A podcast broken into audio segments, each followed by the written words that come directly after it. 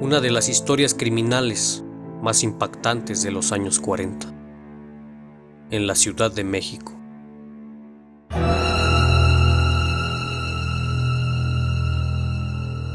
que tuvo como protagonista a una mujer, su nombre, Felicitas Sánchez Aguillón.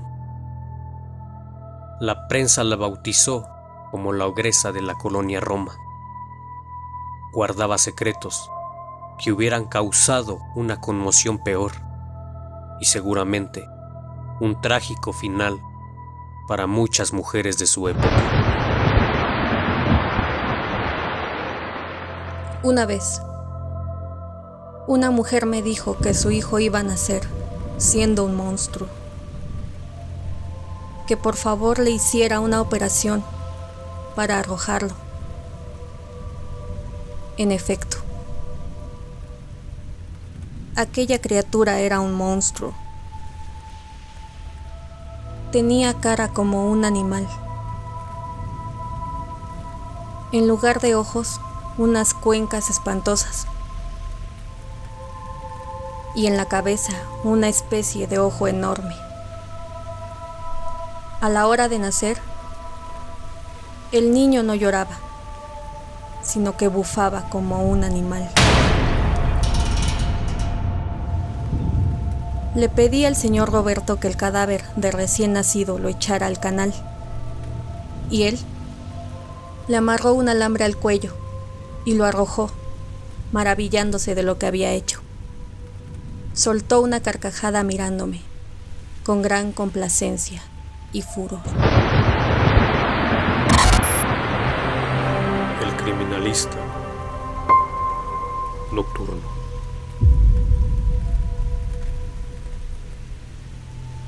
8 de abril de 1941.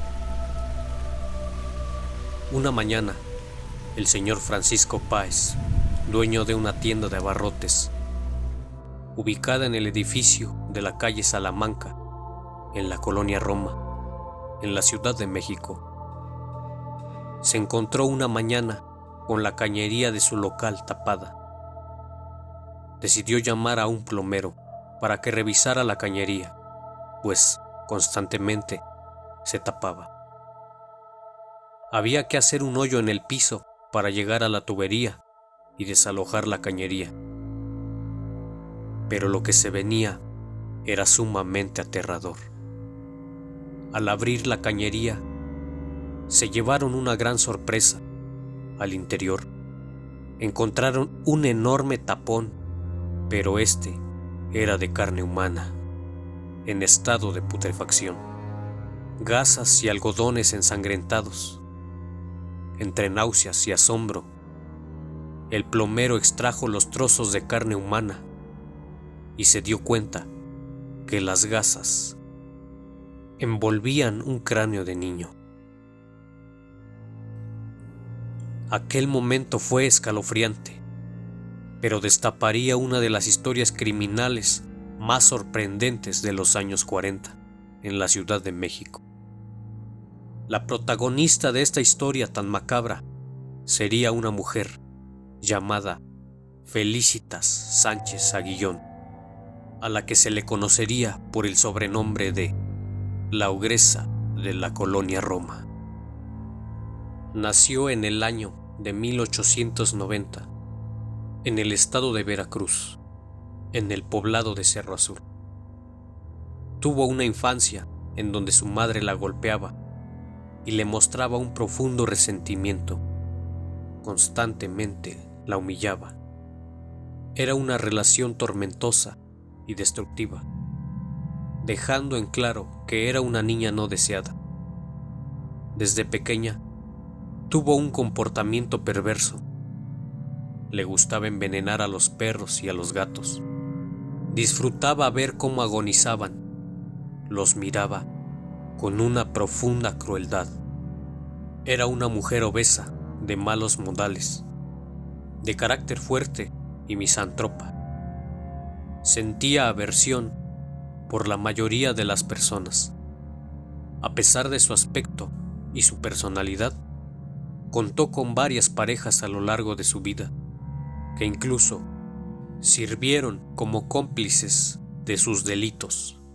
En la década de 1900 estudiaba enfermería y se graduó como enfermera. Comenzó a trabajar como partera en su natal Veracruz. Es así como conoció a un hombre de poco carácter, sumiso y codependiente. Del resultado del matrimonio, tuvieron dos hijas gemelas. La posición económica de ambos era tal que Felicitas convenció a su esposo de vender a sus hijas, y lo hacen. Tiempo después, su esposo se arrepintió de haber vendido a sus hijas, pero ella nunca le revela el paradero de ellas, situación por la cual decidieron terminar el matrimonio. Hasta donde se sabe, no asesinó a ninguna de sus hijas, aunque no fueron las únicas hijas que tuvo. Tras su separación, en el año 1910, emigra a la capital, en la Ciudad de México. Una vez establecida en la Ciudad de México, se dedica al tráfico de infantes. Decenas de madres solteras le regalaban a sus bebés y ella los vendía a parejas que no podían procrear. El negocio duró muchos años. Iba tan bien que decidió mudarse a la colonia Roma, donde compartiría un departamento con una mujer que solo ocupaba el departamento por las noches para dormir, dando a Felicitas todo el día para poder realizar sus atrocidades. Se asienta en la colonia Roma, en la calle Salamanca número 9, en el tercer piso. Estableció un negocio atendiendo partos en ese lugar. A su casera no le molestaba mientras el sitio estuviera limpio. Pero pronto comenzó a destacar el hecho de que muchas mujeres adineradas acudían a consulta con ella. Evento muy extraño, ¿cierto? Se preguntaban por qué una mujer con alta capacidad adquisitiva recurría a una partera en un barrio marginal para atender su embarazo. Los vecinos pronto empezaron a percatarse de otros eventos extraños. Las cañerías del edificio se tapaban constantemente. Para ello, Felicitas contaba con la complicidad de un plomero llamado Roberto Sánchez. En otras ocasiones pudieron percatarse de que del departamento salía un extraño humo negro y un olor muy desagradable, pero eso no la detuvo. Pronto, el negocio comenzó a prosperar practicando abortos clandestinos Incluso hacía visitas a domicilio. Frecuentaba los barrios más importantes de la ciudad.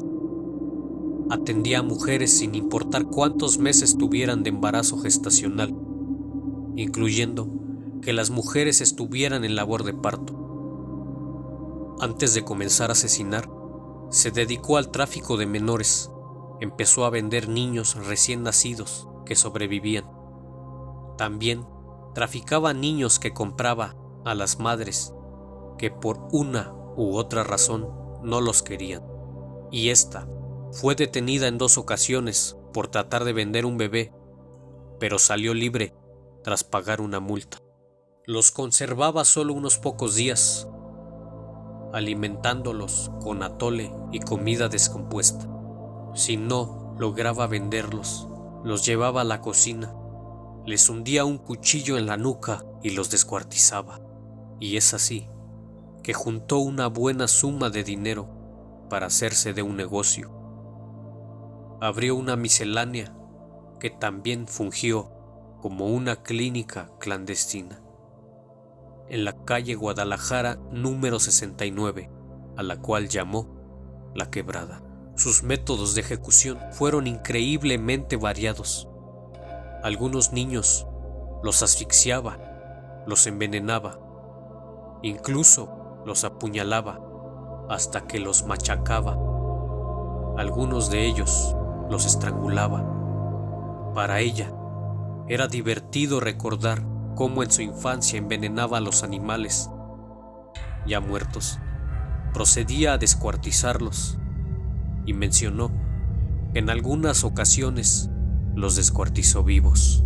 Los restos los tiraba a las alcantarillas. A veces los desechaba en depósitos de basura y otras veces los incineraba en una caldera. De ahí el humo negro que salía de su departamento. Incluso los llegó a quemar vivos.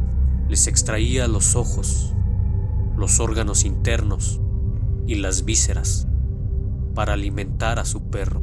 Los restos óseos los pelaba y los quebraba, envolviéndolos en un periódico y los abandonaba en lotes baldíos. Pero todo terminaría el 8 de abril de 1941, cuando en el primer piso del edificio se tapó la coladera. El primero en romper el piso y destapar la cañería, se percató de los restos de carne putrefacta y del cráneo del niño envuelto en gasas. Tanto el plomero como el dueño de la tienda quedaron sorprendidos por lo que llamaron a la policía. Inmediatamente se hicieron presentes las autoridades. Tocaron la puerta del piso 3, pues los vecinos sabían que esa mujer era partera y lo habían informado a la policía.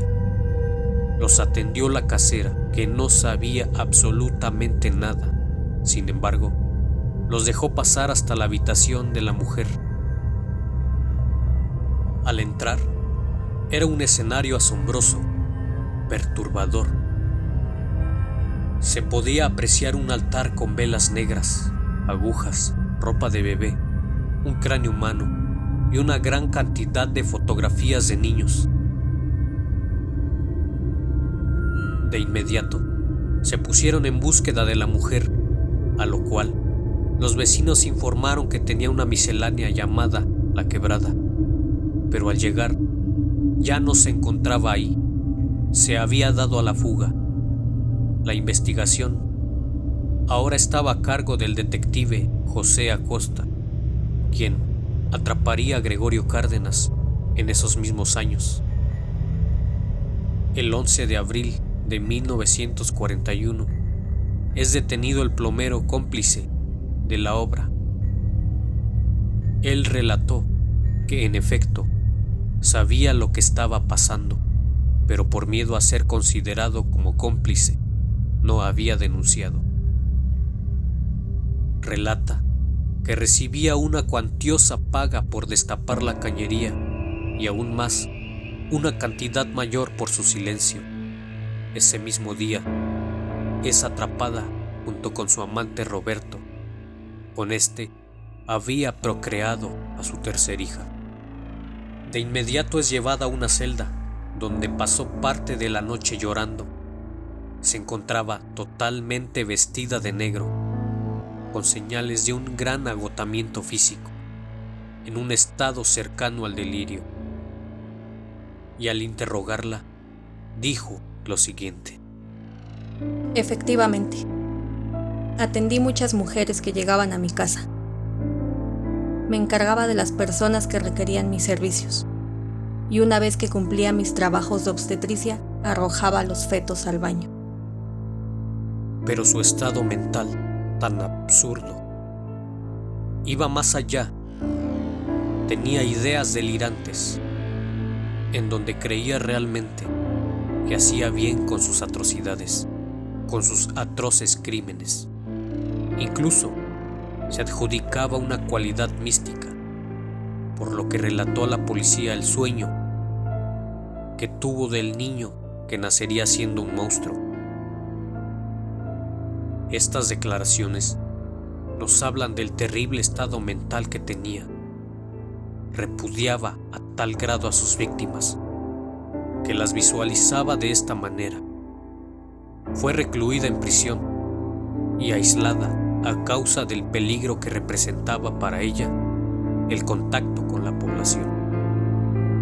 Durante este tiempo vivió irónicamente una regresión pues se comportaba como niña. Lloraba todo el día, solo pronunciaba algunas palabras y gritaba, quiero irme de aquí. Incluso se tiraba al piso pataleaba y gritaba, y era necesario arrastrarla para poder trasladarla de un lugar a otro. Contrató un abogado, quien le aconsejó mostrar la lista de todas aquellas mujeres que había atendido para poder aminorar su condena. En aquella lista estaban miscuidas muchas figuras de la política. Es así que en una evidente muestra de corrupción, una serie de varias irregularidades permitieron que saliera en libertad en tan solo tres meses. Las pruebas de la fiscalía eran evidentes. Los restos encontrados en la cañería y el cráneo de un niño menor de un año y un par de piernas eran pruebas irrefutables. Inexplicablemente, estos restos desaparecieron. Es así que el 26 de abril de 1941 fue procesada solo por cargos de aborto y delitos contra la salud. Ninguno de estos crímenes era considerado como grave, así que salió bajo fianza. Y aunque la fiscalía tenía las declaraciones del plomero y del amante, decidió cerrar el caso, dejándola en libertad. Pero ella sabía que su vida no sería la misma. Todos la odiaban. Así que el 14 de junio de 1941, se suicidó con una sobredosis de Nembutal. Dejó tres cartas póstumas, una para su exabogado, otra para su abogado actual y la otra para su amante. En ellas no expresaba ningún sentimiento de culpa ni dolor, ni siquiera mencionaba a sus hijas. Al final de cuentas, su muerte no pareció producirle ningún sentimiento. Realizó por lo menos 50 infanticidios. Se encuentra en la categoría de ángel de la muerte, categoría utilizada para los asesinos en serie que se desempeñan como cuidadores o enfermeros de sus víctimas. Entre sus sobrenombres se le conoce también como la trituradora de angelitos.